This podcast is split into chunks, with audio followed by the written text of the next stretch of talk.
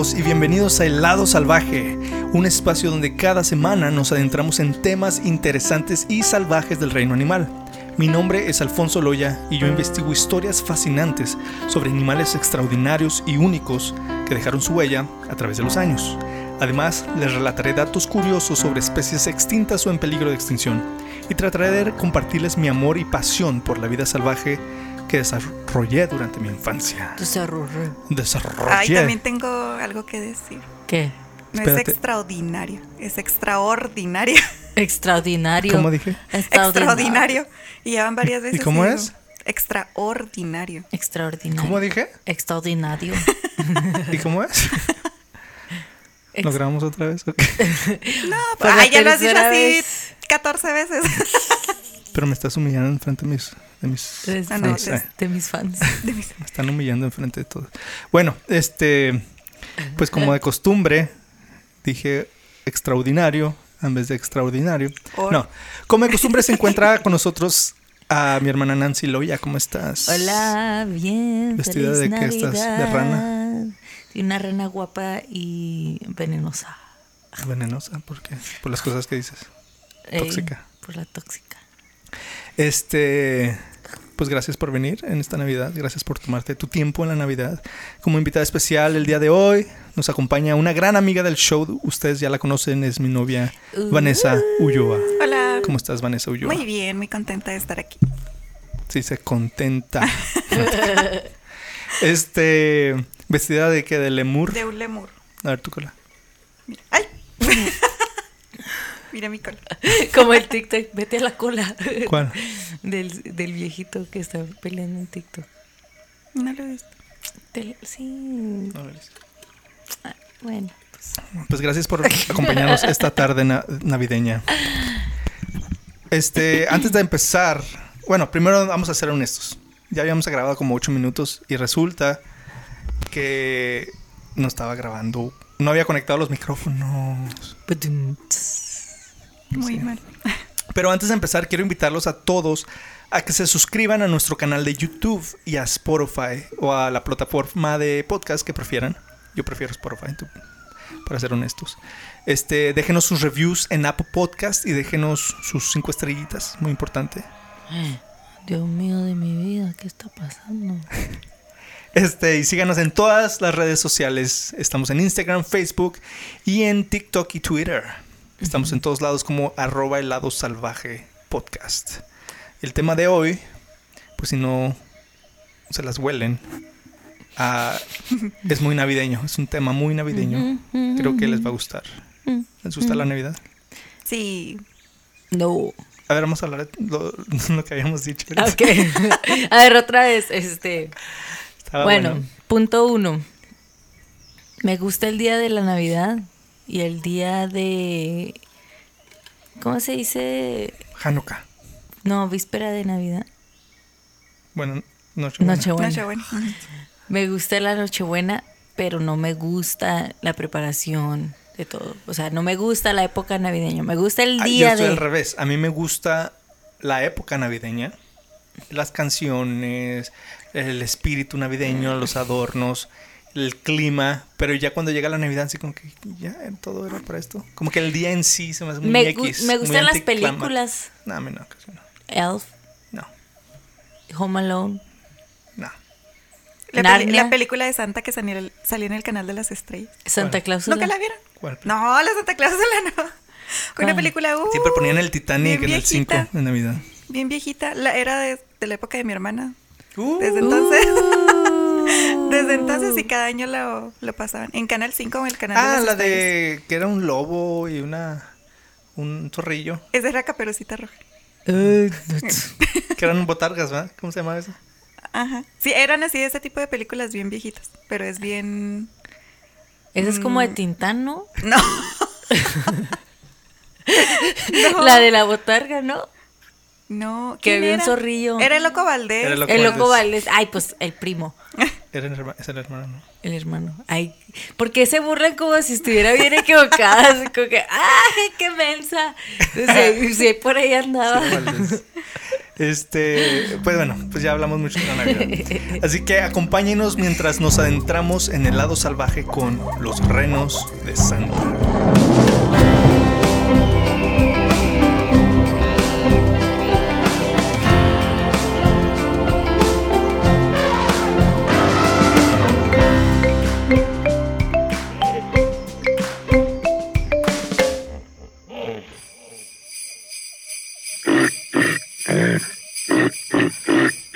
Sorpréndanse. No. Oye, ¿qué sonido hacen los renos?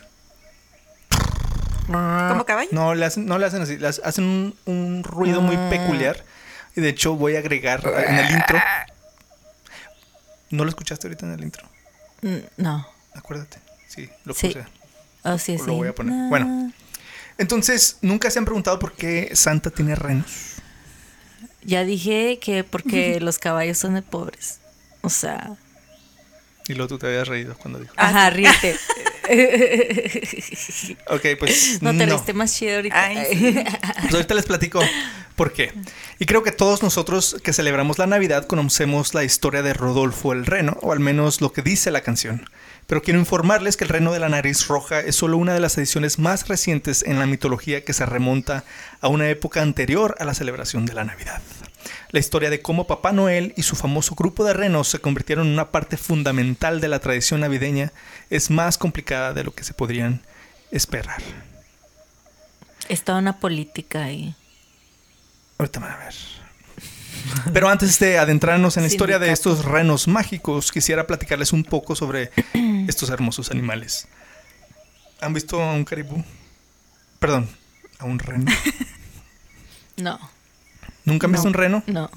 No es nada como los pintan en, la- en los dibujitos con Santa. O sea, con los dibujitos de Santa los dibujan así bien... como bien estéticos. Sí, como un venado. No hagas eso. Me asustaste. Como un venadillo así bien feillo. Este, bien X, con un cafecito, con cuernitos. No es nada a un, a un venadito normal. Este, pues alguna vez has escuchado el, el tema caribú, ¿verdad? Sí. acabo de decir. Caribú es. Caribú y reno son el mismo animal. En Europa le llaman reno o reindeer. Y en América le llaman caribú si se encuentra en estado salvaje. Y reno si está domesticado. Me gusta más reno. A mí me gusta más caribú. Y yo siempre le he dicho caribú, pero como este episodio se llama Los renos de Santa, lo voy a llamar reno. Pero me gusta más caribú. Porque yo antes pensaba que era el nombre correcto. Ujú, Pero tiene. no. Pues los dos son correctos, Sí. pero bueno, aquí en América se llama caribú. Salvaje, ¿verdad? No sabías que los domesticaban, ¿verdad? No. Pensaba que solo vivían en. Pues ¿cómo crees que se dejaban subir en Santa? Por los poderes de Santa. Pues sí. Espérate, ¿qué dije? Se dejaban subir en Santa. No, que dejaban a Santa subirse en ellos. Se Eso trepaban a. Santa. Este, bueno, pues, este, déjenme les platico primero algunos datos de, de estos renos que son muy interesantes. Mucha gente no lo no sabe. Punto número uno, aunque en la mayoría de las otras especies de ciervos, solo los machos tienen astas, los renos machos, al igual que las hembras, tienen astas. En comparación con el tamaño de su cuerpo, los renos tienen las astas más grandes y pesadas de todas las especies de ser ciervos. Iba a decir De cervos cerdos. de ciervos vivos. Las astas de un macho pueden medir hasta 51 pulgadas de largo y las astas de una hembra pueden llegar hasta las 20 pulgadas. Entonces, aunque sí son más pequeñas que las del macho, ah, tienen también las hembras astas, que es muy, muy extraño en, en las especies de ciervos. Casi siempre nomás el macho tiene astas. Y ahorita les voy a contar algo bien interesante.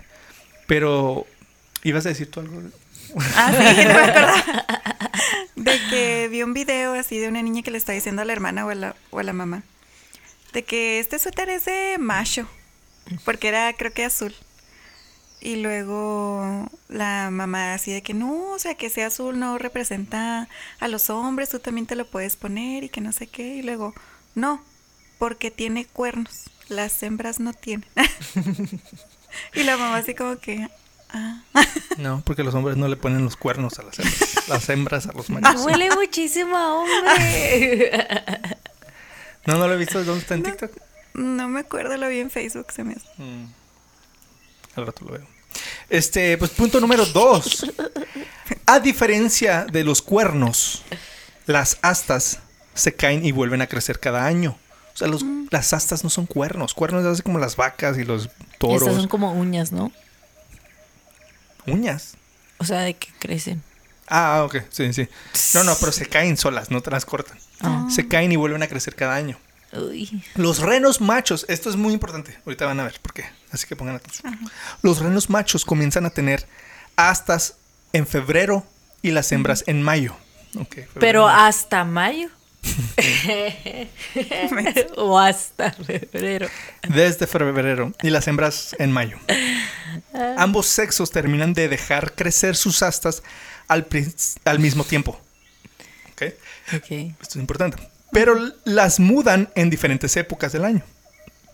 O sea, mudan desde que se les caen y crecen otra vez. Los machos dejan caer sus astas en noviembre, dejándolos sin astas hasta la primavera siguiente. Mientras que las hembras mantienen sus astas durante el invierno hasta que nacen sus crías en mayo. ¿Ok? ¿Como protección? o- Ahorita les cuento más, pero ahorita va- eh, vamos a volver a esto, entonces es importante que pongan atención en los... En los, Los tiempos. Entonces, Sí. cuando vemos fotos de Santa Claus con con los renos con cuernos, no. Son morras. Ahorita, Ajá, ahorita son, llego más a eso. Son renas. son renas. Ok, punto número 3. Los renos están cubiertos de pelo desde la nariz hasta las pezuñas. Yo también. Cochina. Las pezuñas peludas pueden parecer raras, pero le dan a los renos un buen agarre cuando caminan sobre suelo helado, hielo, barro y nieve. Son unos animales súper fregones, equipadísimos para la nieve. 4 por Fregoncísimos. 4 todo Son terreno. cuatro por cuatro Luchones. luchones. Luchones. Lomo plateado. Punto número 4. Los renos son las únicas especies de ciervo que tienen el pelo que le, cumple- que le cubre perdón, completamente la nariz. Su nariz especializada ayuda a calentar el aire frío entrante ante, antes de que entre en sus pulmones. O sea, lo protege del aire frío. Y también es un excelente olfateador. Su buen sentido del olfato ayuda al reno a encontrar comida escondida bajo la nieve, localizar el peligro y reconocer la dirección, o sea, la orientación. Los renos viajan principalmente hacia el viento para que puedan captar los olores. Fregón, ¿verdad? ¿No sabían eso? No. Entonces, todo esto lo que les estoy diciendo, Santa sabía, por eso dijo, mejor me agarro un reno. Ahorita van a ver. Los renos, punto número 5, los renos comen musgos, hierbas, helechos, pastos, pastos y brotes y hojas de arbustos y árboles, especialmente sauces. En invierno se alimentan de líquenes y hongos, raspando la nieve con sus pezuñas para conseguirla. Un reno adulto promedio come de 9 a 18 libras de vegetación al día. No manches. Mucho. Se la pasa comiendo todo el día. Trague. Están muy grandotes, ¿verdad? Están muy grandes. Si bien no me equivoco, el alce, o sea, o sea, el alce sí es el más grande de todos los ciervos. Creo que sigue el elk. Así lo conocen en inglés y mucho en español, pero eh, en español se llama wapiti. Pero todos lo conocen por elk. Guapiti. Y luego creo que es el, el reno, el caribú. O a lo mejor yo creo el guapiti y el reno ahí se dan. Pero el alce sí es mucho más grande. Ah, los renos, punto número 6, los renos viajan, se alimentan y descansan juntos durante el día en manadas de 10 hasta algunos cientos de renos. No. En primavera pueden formar rebaños más grandes superando los miles. Los rebaños generalmente siguen las, las fuentes de alimentos viajando, viajando hacia el sur hasta mil millas cuando es difícil encontrar alimentos en invierno. O sea, es que las- en los lugares donde viven estos, o sea, en el invierno es... Está canijo. Es bien crudo. O sea, no hay pues, pura nieve, puro... ¿Te acuerdas la película de Balto cuando están así en la tormenta? Así, se cuenta. Pero qué, qué, qué interesante, o sea, me imagino que pueden durar mucho sin comer, ¿no? Pues sí. Porque si viajan de cientos o miles, ¿cómo van a encontrar todos tanta comida? Pues para eso tienen sus, invierno. sus, sus narizotas que olfatean comida abajo de la nieve y del hielo y todo Pero eso. Entonces, maneras, pues son sí. muchos. Me imagino que como los, los, los camellos y los dromedarios en el desierto. Tienen como reserva, ¿no? Entonces, punto número 7. Existen ocho subespecies diferentes de renos y algunas subespecies tienen rodillas que hacen un ruido de clic cuando caminan para que los animales puedan permanecer juntos en una tormenta de nieve. como que van escuchando. El sonido, se dejan guiar por el Como que se les truenan las rodillas como, si- como soy, viejito. mit- soy mitad reno también. Punto número 8. Los renos tienen algunos depredadores naturales como los lobos, los osos grizzly y aunque no lo crean, las águilas reales son el principal predador, depredador de las crías de caribú a fines de primavera y el otoño. No O manches. sea, un águila real, la que se comió a la serpiente en la bandera mexicana, se comen a los caribús bebés. Pues que tan hazme el grandes. favor. Hazme el favor. Las criaturas. Uno como quiera, pero las, Las criaturas. criaturas. Ujú. O sea, fíjate que ¿Qué tan grandes están de chiquitas? Como perritos. más chiquito que un caballito, me imagino. Pero las de águilas todas son- maneras está. Ven, canejillas. Punto número 9. El nombre reno es de origen nórdico, de la antigua palabra nórdica rein, que significa animal con cuernos, y no tiene nada que ver con las riendas de un trineo. El nombre caribú nos viene del francés calipú, calipú, no sé cómo se pronuncia, que significa pala de nieve. Mm, ¿Está bien? Y Ah, punto, ¿verdad?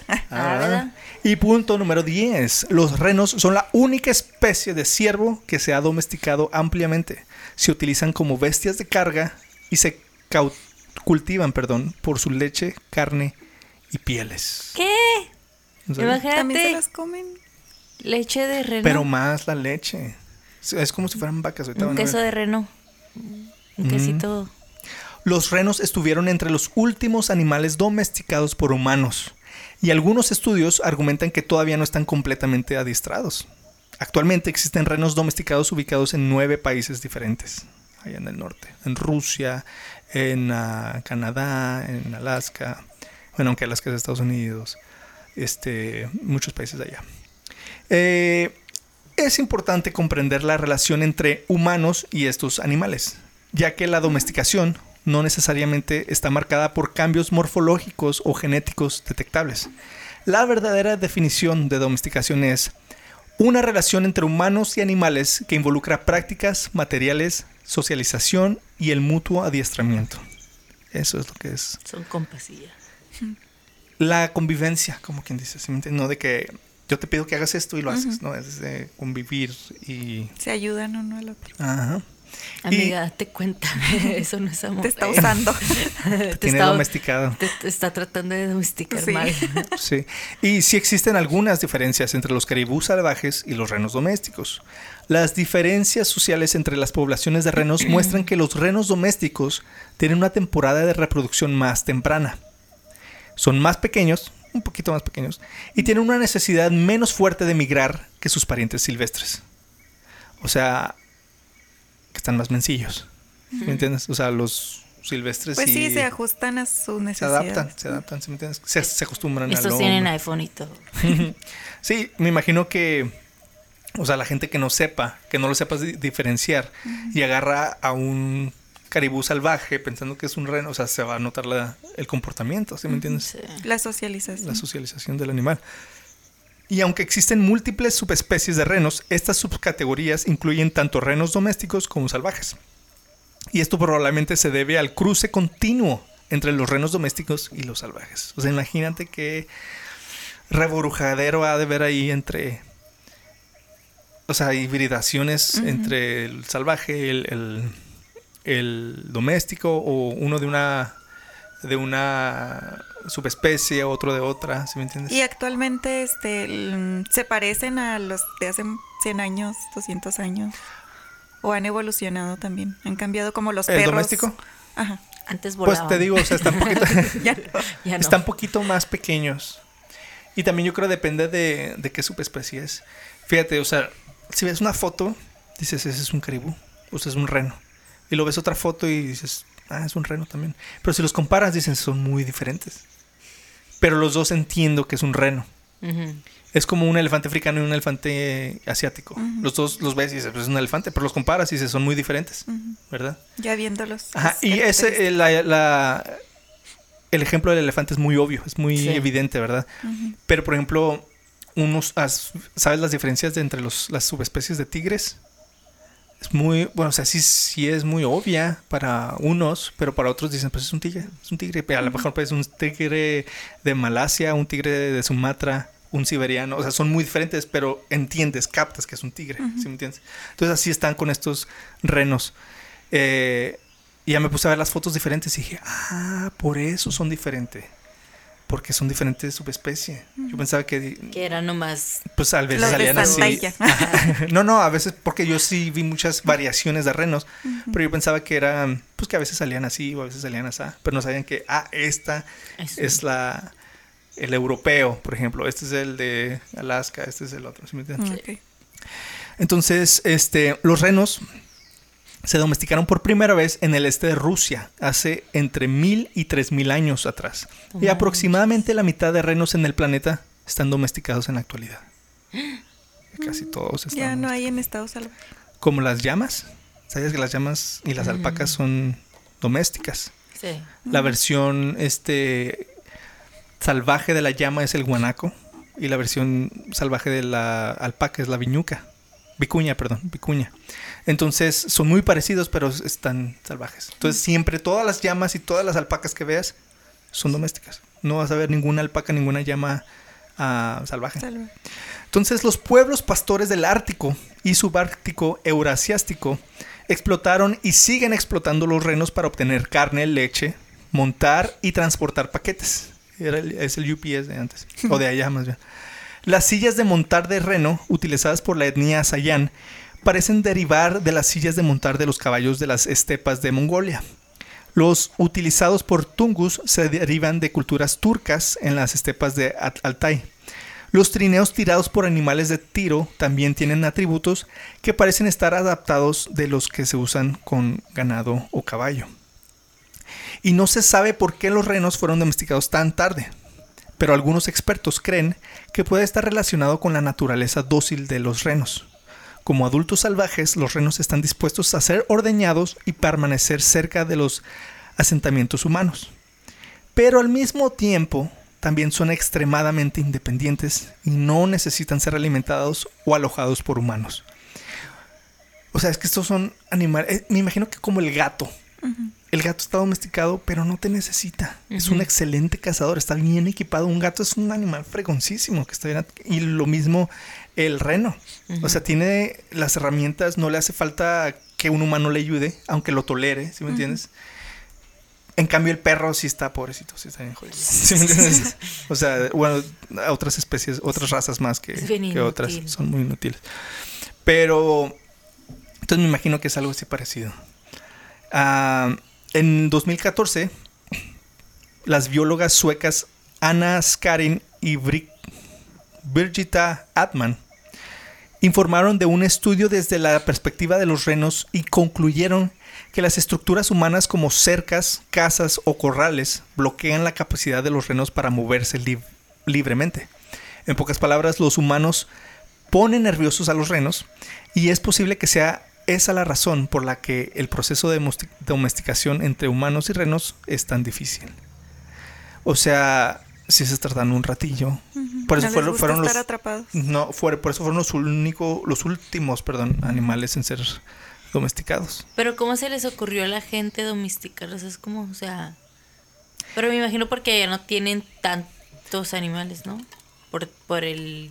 O sea, esto pasó obviamente miles y miles de años, Sí, sí, pero porque son, pues el humano luego luego agarra todo a su favor, ¿sí me entiendes? Dice, esto le- me que me puede conviene. facilitar la vida. Ajá, les facilita la vida, es lo que había ahí y ven que este animal pues provee leche, provee carne, provee transporte, todo eso, dicen Lo, lo- piel, entonces pues lo pues, aprovechan, ¿sí me entiendes? Ajá. Me imagino que el proceso de domesticación dura muchísimos años. sí. ¿Sí me entiendes? Este, pues los indígenas Sami comenzaron a criar renos en la época medieval, cuando los renos se usaban como fuente de alimento, pero también para tra- tracción y transporte de cargas. En el pasado, los Samis eran nómadas y se movían con sus rebaños entre las tierras de pastoreo de la tundra. Puede que la cría de renos ya no sea una cuestión de supervivencia con todas las tecnologías modernas, pero sigue siendo un medio de vida importante para muchos en la región y se considera una tradición importante para mantener con vida. Entonces ya no es tanto que lo necesiten, sino que ya es una tradición tener renos. Y es parte del... Es parte de su cultura de poblado ella, de sus indígenas de allá. En Laponia, en Finlandia, el conocimiento de la cría de renos ah, se ha transmitido tradicionalmente de forma oral de generación en generación en generación. Entonces, así como, ¿cuál es una tradición que tenemos aquí en México, por ejemplo? El Día de Muertos. Por ejemplo, haz de cuenta el Día de Muertos, o sea, bueno, aunque... A ver, una que digas que ay, ya ni tiene sentido, porque lo seguimos haciendo, pero pues es una tradición. Ah, el baile de los viejitos. ¿Cuál es? ah, el de los viejitos. Bueno, este... Y ahora, lo que todos querían escuchar, cómo es que Santa se consiguió un trineo de renos. ¿Cómo? Pues Santa escuchó todas esas historias, dijo, "Güey, yo quiero... uno". Yo, qui- yo quiero. ¿Cuántos tiene? ¿12? No. ¿Ocho? ¿Sabes cuántos tiene? ¿Ocho? ¿Seis? Al principio tenía ocho. ¿Se le fueron muriendo? Porque Santa no les daba de comer. De los ocho que quedaban. No, ocho que empezó tenía. con ocho, Ajá. pero después otro se unió. Entonces son nueve. Rodolfo. Rodo- No sé. ¿Cómo se llamaban? Así se empiezan los chismes. Blitzer y... ¿Sí te sabes los nombres? You know Baxter. na, Baxter. na, na, na. ¿Cuál canción es esa? La de Rodolfo, ¿ah? Ajá. ¿Así empieza? Comet and Cupid and. Ajá. Ajá. Sí, entonces ahorita se los menciono. Bueno, pero antes de que me ad- a- adentre más en estos renos ficticios, Dasher. este, ¿tienen Ah, algunas otras preguntas sobre el reno como animal? De hecho, a mí me encanta, está tan precioso. Yo creo que es mi, mi ciervo favorito. Está bien hermoso, me encanta el reno. Y ya en las películas más, las películas de Navidad así más live action, sí como que sí más o menos ponen a un reno como es. Más, o sea, Más ¿Qué real. no sale un reno en, en Frozen? ah, sí, ándale, pues sí, sí, así es. Sven. Sí, así es. Pero más, pues, real, ¿verdad? Pero, por ejemplo, otros dibujos. O sea, Sven no se parece a los dibujillos que ponen de Navidad, ¿verdad? De, Ajá, no. de Rodolfo y todo. O sea, No. están muy, muy bonitos. Entonces, nada, ninguna pregunta de los renos. Ok. Mm. ¿Cuánto Pues- tiempo tardan en, No, dijiste que ya. en gestación? Ahorita te cuento eso. Ahorita voy a. ¿Para qué preguntar? ¿Para qué es que está preguntar? acá y pues lo tengo que buscar. Me voy en orden. Pero Ah, bueno. El reno llegó a simbolizar la creatividad, el ingenio y el conocimiento, al mismo tiempo que representaba un viaje seguro y la resistencia a través de los viajes. Es probable que la idea de que los renos llevaran a las personas a casa a salvo en un duro paisaje invernal haya inspirado la popular historia de Santa Claus. Habiendo sido domesticado desde la edad de bronce, el reno ha demostrado ser un activo invaluable una y otra vez. En el este, perdón, en el oeste, es que no leí la O.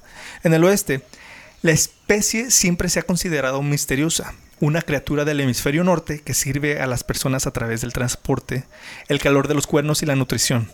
En particular, se pensaba que sus astas contenían algo que podría usarse como suplemento medicinal y nutricional. Y en muchas culturas, las la asta de reno todavía se considera un remedio natural muy eficaz. Estás perdiendo muchos chistes. Hasta el asta de...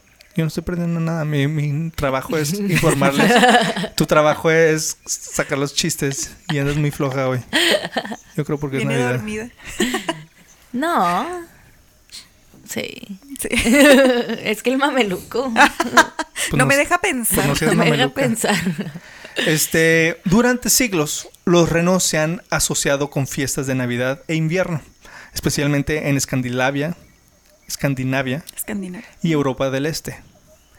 La mitología pagana ama a los renos y durante la Edad Media, cuando los paganos se convirtieron en el- al cristianismo, sus antiguas costumbres se convirtieron en parte de las celebraciones navideñas.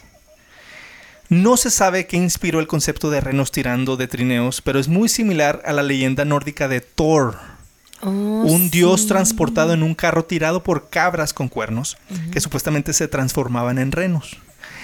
Y ya que mencionamos que la palabra reno viene de la palabra nórdica que significa animal con cuernos, pues la teoría concuerda. ¿Sabías que Thor tenía un superpoder que cuando tenía hambre, cuando no sabía qué comer, se comía sus cabras y las revivía? Y les comía partes y las revivía. Cuando tenía hambre. Ajá. Yo no sabía eso. Yo pensé que Thor era amigo de Iron Man y todo eso. Bueno, antes de eso, era Antes de ser Avenger. antes de ser De Avenger. hecho, yo no conozco muy bien la historia de Thor. Está bien padre. No, ¿Dónde yo. lo viste eso? Ah, en mitos, no, tipos míticos. Está muy padre ese podcast. Este, ¿Por qué estás promocionando otro podcast en este podcast? Bueno, ah, pero está muy padre, como por ejemplo, si el mundo de Marvel haría las historias de Thor y de Loki, las pusiera como en las películas, Ujú. estaría más chida, porque tienen historias muy padres. O sea, podrían tener su propio cómic, uh, su se te van a echar todos encima, todos los Marvel. Y que, que, que. No, este. Pues sí, es lo padre que, o sea, Thor y Loki de Marvel son otros personajes. O sea, tienen el nombre de estos, de estos dioses mitológicos, pero no son.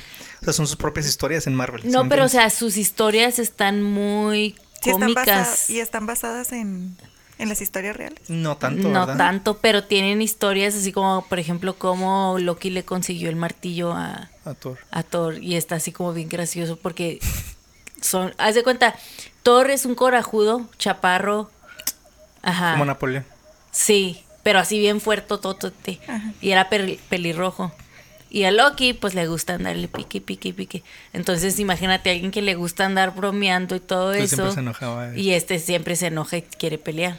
Como Hércules, o sea, la historia de Hércules no es como la de Disney. Ah, no. ¿Sí me entiendes? Entonces, se aprovecharon de estos personajes, hicieron mm, otras historias más populares que la historia original y, y ya a las, a las personas se les olvida de dónde vienen estos personajes. Pero las, las originales están más chidas, la La verdad. voy- voy ver más, ese. dan más risa. Sí, tipos míticos.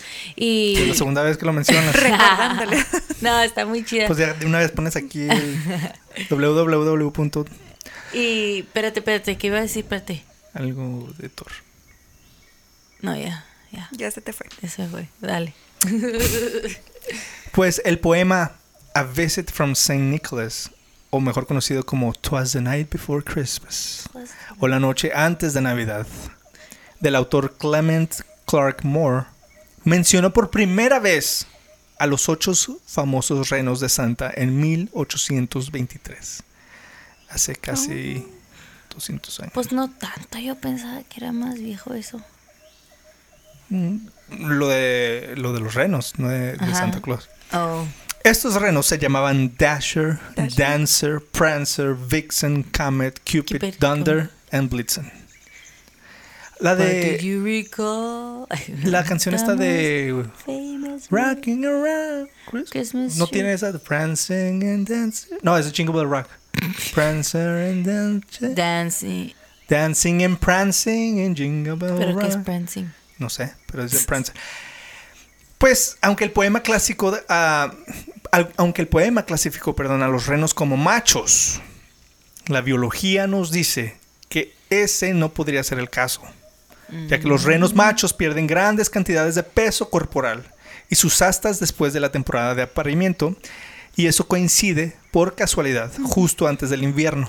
Así que solo las hembras de renos tendrían las astas y la resistencia para tirar a un trineo con un hombre tan gordo como Santa durante los días más profundos del invierno. Entonces, odio matarle su ilusión, pero Era niña. eran Eran niñas. sí. Rodolfa. Eran renas, Rodolfa. las Bixa, cuernudas. Pixar. Blitza. Este, y luego, esto no lo mencioné aquí, pero vi que decía que los nombres esos no tienen mm, tanto que ver con el significado, sino de cómo se escuchan. Es más, es como que para que reanimaran en el, En el en el poema. poema, este, más de, de lo que significan. Este, mientras que otros autores intentarían establecer su propia mitología en torno al reno de Santa, se necesitaría más de un siglo para que se agregara otro reno a la lista y se conociera a nivel mundial. A pesar de su nombrado como, perdón, a a pesar de ser nombrado como el reno más famoso de todos, en la canción que lleva su nombre, Rodolfo el Reno fue una, fue en realidad el resultado de una inteligente campaña publicitaria. Oh, de Coca-Cola. Ay, de... ¿Qué? ¿No podemos decir marcas? Sí. Sí, nos van a desmonetizar. Sponsor us. eh. Ay, nos van a, nos van a bajar el video. De. Coca-Cola, de Pepsi, ¿de quién fue? Coca-Cola. Sí, Coca-Cola Qué hizo Rodolfo. ¿Qué? También hizo a Santa y que. Ese sí, ese sí me la sabía. Coca-Cola. Pues miren, estos colores son los colores de Coca-Cola, rojo sí. y. Rojo, ah, de hecho también son los del podcast. Sí, denos dinero Coca-Cola, por favor. Pues Coca-Cola había tenido un gran éxito en la década de 1920 al lanzar anuncios navideños que mostraban el viejo gordo bien- bebiendo su marca de refrescos. A principios de 1939, los grandes almacenes de Chicago vieron el potencial de una campaña navideña para impulsar el negocio y encargaron al redactor publicitario Robert L. May que crearía un personaje que pudiera Sí, o sea, lo, lo contrataron para que creara, creara un personaje que pudiera aparecer en libros para colorear para los niños. Sugiriendo que debía ser una historia de animales con un personaje como el toro Ferdinand. Para promover la inclusión. ¿Por qué la inclusión? Pues la inclusión del reno que nadie quería, que Ah, pues era ahorita- segregado. ahorita voy a eso. Bla, bla, bla. Pero, o sea, mira, fíjate, o sea, Ferdinand ya existía desde... Uh, ¿Se acuerdan la película de John No, Cena? nunca la vi, pero sí. Yo la empecé a ver y nunca la acabamos de ver. La- yo vi la caricatura. La de John Cena, ¿verdad? Ah, no sé. Fue la que está en Disney Plus. sí, ajá, esa. Sí. Ah, May decidió hacer de un reno el personaje, el personaje central del libro, porque era un animal navideño. Tenía que ser una especie de patito feo que tuviera mucho corazón para triunfar con Santa. Entonces, sí, lo que dices, o sea, el, el- marginado, eso- el diferente. Y ahí es donde des- desapareció el bullying. No, ahí es donde Ya se no hizo existe. más. Ya no existe. Gracias. Gracias, Gracias. Coca-Cola. No, o sea, ya existía el patito feo también. Pues May se basó en, recuer- en recuerdos de su propia infancia dolorosamente tímida cuando creó la historia de Rodolfo. Ah, Es que él tenía creció, alergias. tenía nariz muy roja. No, no. no, especifica, pero imagino que lo bulleaban mucho. por- Se burlaban de él de alguna manera. Ajá. Y visitó el zoológico del Lincoln Park Zoo en Chicago. ¿Te acuerdas cuando fuimos? ahí? sí. Ahí- él vivía en Chicago, entonces dijo, pues yo nunca he visto un reno. O sea, es que antes, ¿cómo te informabas de cómo se veía un animal? De... Entonces es ir al zoológico. Sí, antes sí, antes sí tenían un propósito los zoológicos, ahora ya nomás están por... Ah, entonces fue al zoológico a ver cómo se veían los renos. Este, y en la temporada navideño de ese mismo año se distribuyó por primera vez un folleto con poemas de Rodolfo. May tuvo dificultades, dificultades para buscar a alguien que publicara lo que ahora era un libro de poemas de Rodolfo el Reno de la Nariz Roja, ya que nadie lo quería publicar. Hasta que encontró a Harry Elbaum, quien publicó la primera edición comercial de Rodolfo, justo a tiempo para la temporada navideña en 1947. Ese año también se comercializaron otros productos de Rodolfo, entre, entre ellos renos de peluche, libros con imágenes, rompecabezas y hasta pantuflas para niños. O sea, se hizo una, Rodolfo un marketing. María. Ajá. Oh. De hecho, no sé cuál es el, di- el dibujo original. Lo voy a buscar y lo voy a poner en las show notes. Pero ya ni se sabe. O sea, obviamente si lo busco cuál es el original, hay. pues va a salir, ¿verdad? Pero, Pero, ya se fue transformando. se fue transformando de Y muchas sí, maneras. pues si te pones a pensar, en todo está, o sea, en todo está Rodolfo. Ajá. Y muchos ya nomás, no, no, no es Rodolfo ah, específicamente, nomás son renos. O sea, la, la figura de un reno o... Pero sí es el No más necesariamente es Rodolfo. ¿Cuántos suéteres has visto? De Vixen. De Vixen. No, no, pues no sabemos cuál reno es, pero se ve... que- O sea, ya el reno ya es un símbolo navideño, como un arbolito de Navidad. ¿Sí me entiendes? Sí. Como las en Halloween las calabazas, o sea, no es una calabaza en específico, son todas las calabazas. Bueno, pues en 1948, May convenció a su, a su cuñado Johnny Marks de que escribiera la letra y la música de una adaptación musical de Rodolfo. Aunque la canción fue inicialmente rechazada por vocalistas tan populares como Bing Crosby y Dan- Dana Shore, Dina Shore, finalmente fue grabada en 1949 por el vaquero cantante Gene Autry, cuya esposa lo convenció de que la cantara. No la quería cantar, pero la esposa le dijo, viejo. ándale, Rodolfo. Ándale, viejo, no seas payaso. La canción se convirtió en un éxito fenomenal y sería grabada por muchos artistas famosos, incluyendo Mitch Miller, Dean Martin y Perry Como, y eventualmente incluso por Bing Crosby, que la había rechazado al principio. La que canción... no tronas Sí, pistolita. ya está este Michael Bublé la canta. Ya está Tatiana. La canción se convirtió en la segunda melodía navideña más popular de todos los tiempos, solo superada por Jingle bells, jingle Feliz bells. Navidad. La de Pero José mira Feliciano. cómo De José beben Feliciano. los La de White. Christmas. Blanca Navidad. Ah, Blanca Navidad. me gustan los peces en el río. Pues así que, al igual que Rodolfo, quien finalmente se ganó el respeto de sus compañeros renos, según cuenta la historia, no sé, al mostrar heroísmo cuando guió un éxito, en éxito, perdón, cuando guió con éxito el trineo de Santa Claus y a través de la densa niebla en la víspera de Navidad. A lo largo de la historia, los renos han sido muy venerados por su naturaleza dócil y confiable y su destreza en una variedad de tareas y tal vez debido a la gran popularidad de estos animales durante las fechas navideñas podría ser difícil de creer que los renos están desapareciendo en algunas regiones del Ártico. ¿Por qué? ¿Se los están robando? Santa se los robó. Pues ahí les voy. Aquí es donde viene lo triste. Ay, siempre se me olvida. Ya estabas muy feliz, ¿verdad? Con tu Navidad. Dije, ah, este, este episodio no va a estar Es tan... nomás de datos curiosos. Sí. sí. Pues no es cierto. Y de historia, pero. Este, la NOAA o NOAA o la Administración Nacional y Atmosférica de los Estados Unidos notificó en un informe anual de la negativa situación de estos animalitos. La verdad es que al inicio del siglo XXI existían cerca de 5 millones de renos en regiones como Groenlandia, América del Norte, Noruega y Rusia. Pero hoy en día solo quedan alrededor de 2 millones, y eso es menos de la mitad de lo que había hace algunos años.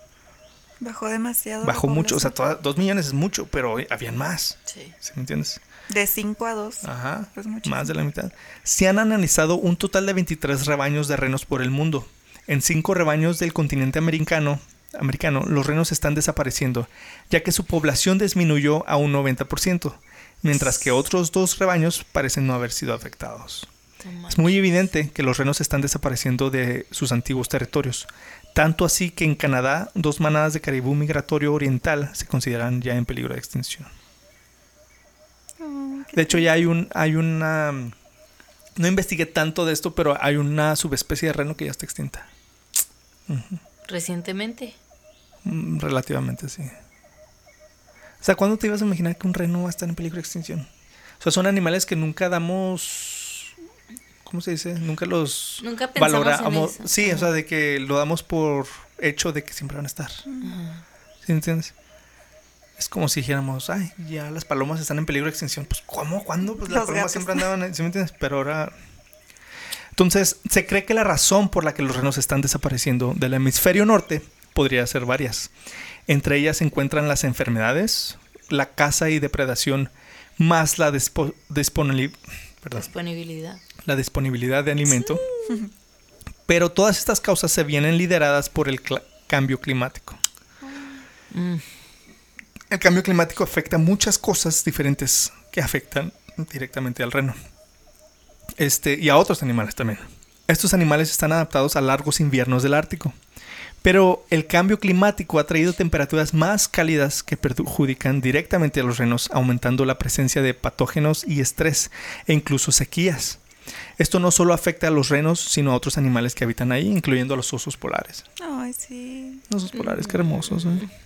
Me pone bien triste ver las fotos de los osos polares así Sí. atrapados. En un cubito así. En el Y mar, todos así. flaquitos. Buscando comida en la basura. Después les platico otra historia de los osos polares. Ya andan inmigrando hasta hacia el sur, pobrecito. buscando comida. Después les platico eso. Está muy padre el documental de Nuestro Planeta, el de Netflix. Sí. Porque uno no se pone a pensar cómo el mundo está en equilibrio. O sea, cómo todo depende de todo. Del viento del Sahara lleva am, la tierra, todo eso tiene microorganismos que se alimentan los peces de otro lado y Sí, todo cómo está todo conectado. está conectado, todo el mundo está conectado y cómo pues hemos dañado esas conexiones. Como creo que fue ese documental que vimos que sale las morsas del Pacífico que se Ay, estaban, sí. Con eso lloré estaban suicidando. También yo lloré. Hagan de cuenta que no me sé muy bien los detalles, no lo investigué tanto, lo vi una vez. Pero se supone que las morsas, cada temporada, llegan a esta como isla de nieve y es así como un barranco que va así para arriba, ¿verdad? Entonces las, las morsas pues no tienen patas, o sea, son puras aletas y como que se arrastran y brincan ahí. Y llegan hasta, hasta arriba. Eh, y, se, y ahí se aparean, creo, ahí duran una, una temporada y los se aparean ahí y luego ya inmigran a otro lado. Y siempre por décadas, por generaciones, han llegado a esa, a esa, a esa islita.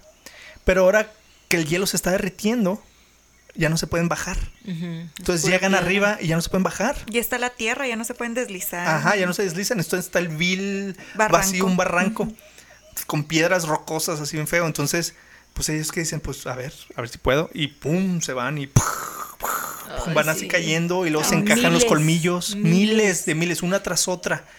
Y los documentalistas están ahí grabando, llorando, diciendo, no, puedo, no podemos hacer nada. Están ahí presenciando este momento, grabándolo con sus cámaras y presenciándolo. Son animales que aman a los animales, que han dedicado toda su vida para proteger, informar de los animales y están viendo esto y no pueden hacer nada. Sí. y está feísimo, fuerte. pero o sea, con sus propios colmillos se van encajando, se van Se desnucan. así se desnucan ahí. Se hace cuenta que pues van así y ya está, hasta una que están todos sangrados y se mueren. Uno tras otro. Y, y pues ellos no saben por qué. O sea, ellos siguen subiendo sin saber que no van a poder bajar. Sí. No entienden. Entonces, véanlo, está muy chido. Es eh, Nuestro planeta. nuestro planeta, our planet. Este, el Polo Norte solo tiene nieve casi exclusivamente ligera y esponjosa. Perdón, Ay, ay, ¿a el? Polo Norte solía tener nieve casi exclusivamente ligera y esponjosa. Yo sabía que había tip- tipos diferentes de nieve. Pues así más finita. Ahora hay más lluvia helada que cubre las plantas que crecen en la zona y evita que los renos la co- las coman durante el invierno. Porque las congelan. Se congelan. Esto causa que se mueran de hambre o, ga- o gasten demasiada energía tratando de encontrar comida. Ya no es finita como... ¿Me entiendes? Ya ahora por tanta lluvia también ya se está, se está echando a perder la nieve, como quien dice. También aparentemente muchos de estos problemas se remontan al, al primo más grande del caribú, el alce. Ambas especies se superponen en Canadá y Alaska, donde luchan y compiten por sobrevivir en vastas extensiones de terreno congelado. Ahora, los científicos sugieren que matemos a uno para salvar al otro. Eso es lo que están diciendo. O sea, no van a poder No sobrevivir las dos. Entonces, o maten al, al alce o maten al reno. Porque ya no pueden coexistir. Se están, están compi- compitiendo entre ellos por recursos. ¿Y no, se, ¿Y no se pueden matar entre ellos? Pues más bien uno, el que gane, el que gane primero la comida o el que gane el terreno, va a dejar al otro que se muera de hambre, ¿sí me entiendes? ay, qué Qué triste. Los caribús tienen una tasa de crecimiento de población más baja en comparación con los alces, lo que hace que los alces tengan la ventaja. O sea, los alces se reproducen más rápido. Entonces a lo mejor ellos van a ser los primeros en... Los renos que se van a morir. No, o sea, la gente, si se llega así como a... Ok, que se abra como mm, la casa de... De alces. De alces. van a ser los primeritos en a lo mejor extinguirse porque ya sabes que cuando abren las las casas es cuando todo se descontrola a veces. Ujú. ¿Se han visto así videos en Instagram así de alces así en las calles y todo? Sí. O alces así peleándose afuera de una casa. sí. Nos escuchan los cuernos. Ajá. Pero porque es que ya también ya cada vez están más cerca de la civilización. Ya tienen por menos tanta Por varias razones.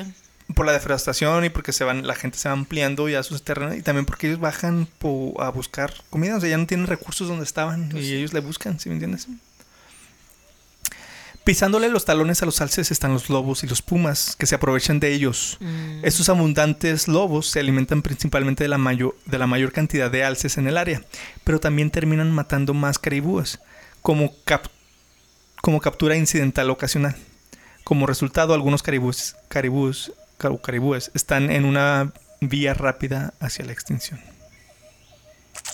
Y otros factores que han ah, contribuido al aumento de la mortalidad de estos animales son los, la industri- industrialización, petróleo y gas y la construcción de carreteras. Y por eso esto, por eso es que los renos están desapareciendo poco a poco, o más bien mucho a mucho.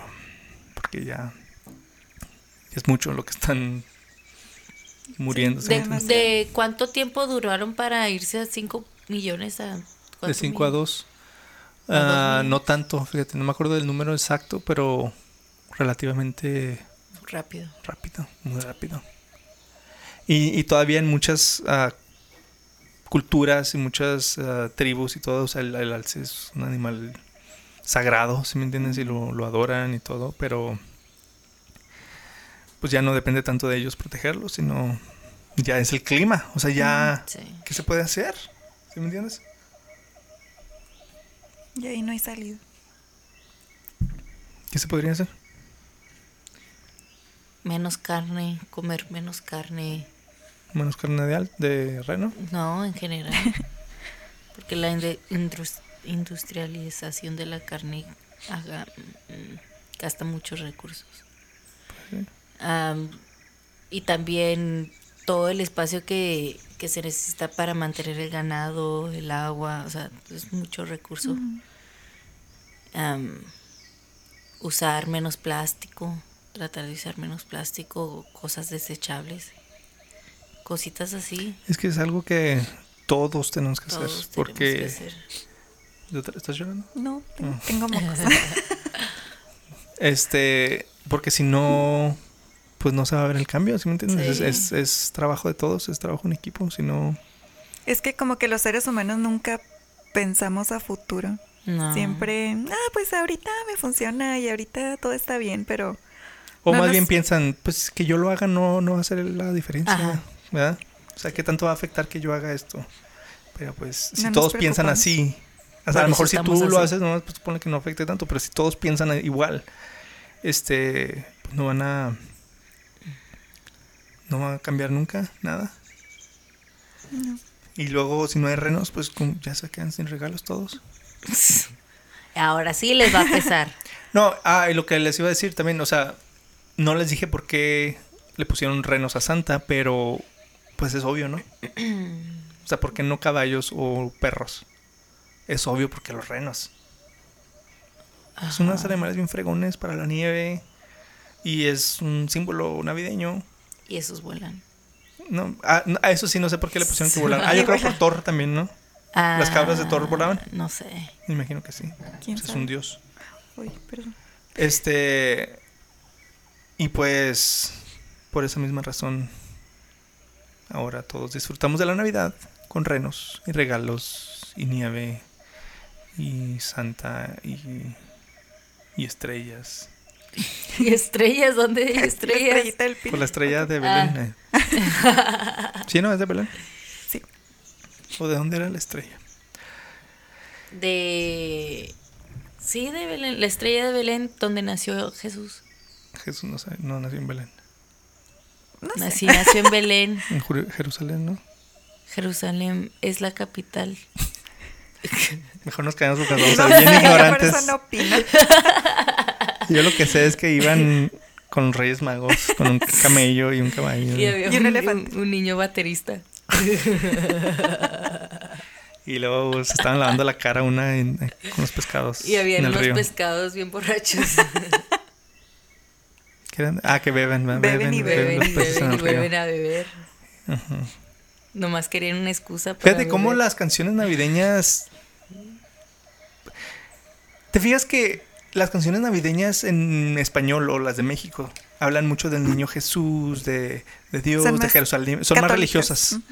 Pero las navideñas, digo, las navideñas estadounidenses o las de inglés es de qué bonito se ve todo, el espíritu navideño, la nieve. Es que en México no nieva. No, pero te digo, son muy superficiales las de Sí. inglés. Y en español es que la Virgen, que el angelito, que el niño Jesús, que Belén y todo eso. Sí. Y la otra es de que. Sí, es cierto, nunca me había puesto a pensar. Yo sí me había puesto a pensar.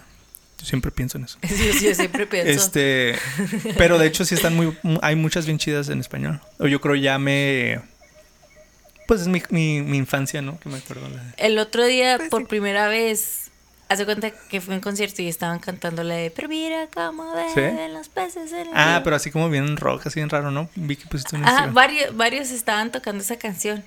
Yo, pues, sí que no habla español. Dice, ¿qué dice esa canción? Dice, esa es una canción de Navidad. Sí, the, fish drink and drink Ajá. and drink in the que- river. y yo aquí, pues, the fish are drinking and But look drinking. how they drink. Ajá, se the la- fish in the river. Y él, pero que no siempre están tomando agua. Y yo, pero están tomando más porque nació Dios. Es así como Y decir. te viste bien mensa. que, Ajá. O sea, estuvo muy difícil tratar de explicar. Traducir. Pues sí. Porque ni sé qué significa, o sea, ¿por qué estar bebiendo en el río? A verdad, Dios nacido, o sea, claro que A están ver a Dios bebiendo, nacido. pero siempre están bebiendo. Pero nunca habían visto a Dios nacido. Nunca habían bebido tanto. O la de. ¿Cómo se llama? La de. Anda, ande, ande, la La, marihuana. la marihuanera. ¿Cómo era? La Mari Morena. La Mari Morena, creo. La. ¿Cómo dijiste tú? La marihuanera. Ande, ande, Ande, ande, la la- marihuanera. Te lo juro que pensé Es que la eso noche dijiste. buena. No. Y de hecho, aparte, o sea, en la clase de español que tengo con los de high school, les estaba enseñando de qué es la Nochebuena. O sea, cómo se dice Christmas Eve. En, en inglés es Christmas Eve, el Espera. 24. Y, y en español es Nochebuena. Yo, ¿por qué good- la no- good The Good Christmas. Night. Les dije The Good Night. Ah, sí, de que no. Y luego, ¿por qué? Dije, no sé, no me preguntes, pero Yo ni sé eso. no sé. Y también el Día de los Reyes Magos, ellos no conocen nada de eso. No, pero. Los Reyes Magos son The Wise Men o The, the- Three Kings, the- ¿no? the- Ahí en el libro decía, la traducción decía The Wise Men. sí. Pero creo que yo pensé que eran The Three Kings. No, creo que he escuchado The Wise Man. Mm. Y en México son más Celebran, en celebran el más los, el Día de los Reyes Magos. De Ajá. hecho, ellos les traen los regalos Sí. a, a los niños en vez de Santa, Santa. Claus. Porque Santa no llega hasta México. No. Le ro- le roban yo los creo renos. de, de Zacatecas para allá ya. No pasa. No pasa. Ajá. ¿Quién sabe? Qué raro que... Entonces, en México todavía el 6 de diciembre, digo, el 6 de enero, ¿sí van a la escuela o ya no? No, se, es día festivo. Ah, pero sí ya, ya entraron no a la escuela y luego ya Por ese ejemplo, el día, otro año entramos el 3 Mm. y el jueves 6 no hay clases. nomás ese día. Nada más. ese Entonces día. no es tan. No es tan importante entonces. O sea, si nomás les dan ese día. Mm, ¿Cómo para. ¿Cuál es el que les dan puente así, Machine? Pues, por ejemplo, la revolución. El, no- el 20 de noviembre que les dan como tres días o toda la semana. pues nada más es un día, pero se Pero, o sea, la gente. ¿Por qué les dan el 30 de noviembre? ¿Van a celebrar con familia y todo? ¿Viajan? No, pues de descanso nomás. Entonces, por ejemplo, el 6 de, enero, que me imagino que es para muchos es la Navidad. Que va familia y comen y hacen mucho Sí, regalo y viajan. regalos, ¿Cómo nomás es- les dan un día nada más? Ajá. ¿Qué gacho?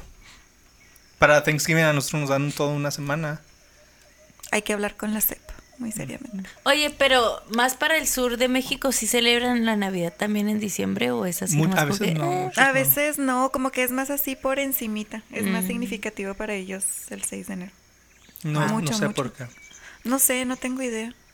ah, gente que nos está escuchando y nos, no son de México y son de O otras... son de México del Sur. O son de más... Que nos expliquen. Ajá, explíquenos cómo está todo eso y, y cómo celebran la Navidad y, y el nacimiento de Por ejemplo, Jesús. tengo un, un estudiante coreano y le estaba preguntando, oye, ¿ya, ya celebran la Navidad? Nah, No, o yo no celebro.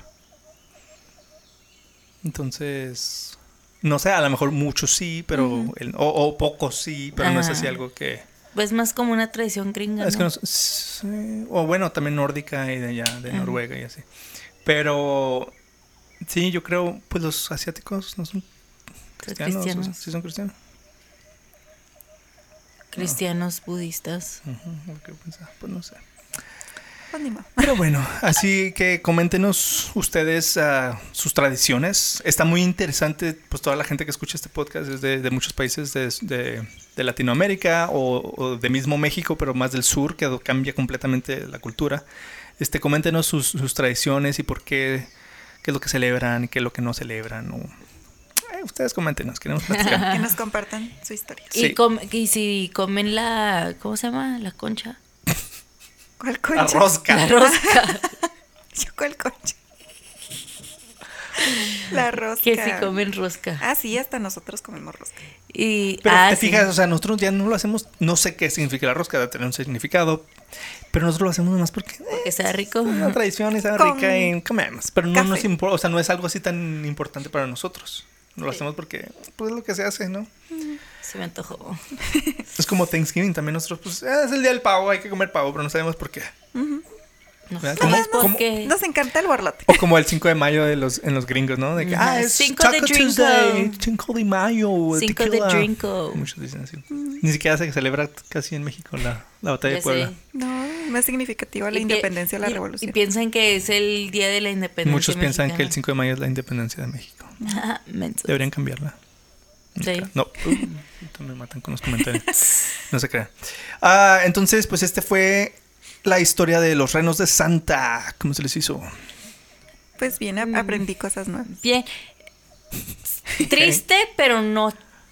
Este ah, sí- o sea, te valen los renos. que se mueran, pues. Triste, o pero sea, no tanto es lo que ibas a decir. O sea, sí está muy triste, pero mm, Porque te pueden los regalos, ¿verdad? eso. No, no, no. O sea, hay otros que me agüitan Sí, sí. más. De hecho, Es o- es como- que no les quería estuvo arruinar la Navidad. ligero No les quería arruinar la Navidad. Gracias. Sí, sí, de los dije. peores es el mejor. Ah, ándale. Sí, sí. O sea, El más happy.